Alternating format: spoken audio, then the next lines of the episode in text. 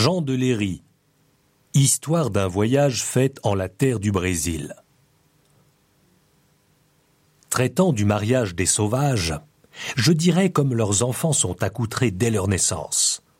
Mais pour l'égard des grandets au-dessus de trois ou quatre ans, je prenais surtout grand plaisir de voir les petits garçons qu'ils nomment Konomimiri, lesquels, fessus, grassets et refaits qu'ils sont, beaucoup plus que ceux de par-deçà avec leurs poinçons d'os blancs dans leurs lèvres fendues, les cheveux tondus à leur mode et quelquefois le corps peinturé, ne faillaient jamais de venir en troupe dansant au devant de nous quand ils nous voyaient arriver en leur village.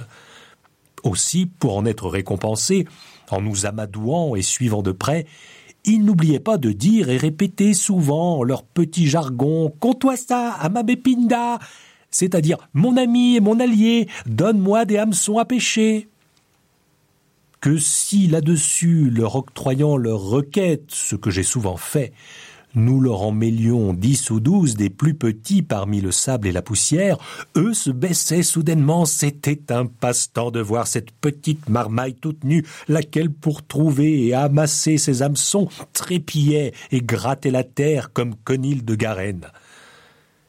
Finalement, combien que durant environ un an que j'ai demeuré en ce pays-là, j'ai été si curieux de contempler les grands et les petits que m'étant à vie que je les vois toujours devant mes yeux, j'en aurai à jamais l'idée et l'image en mon entendement.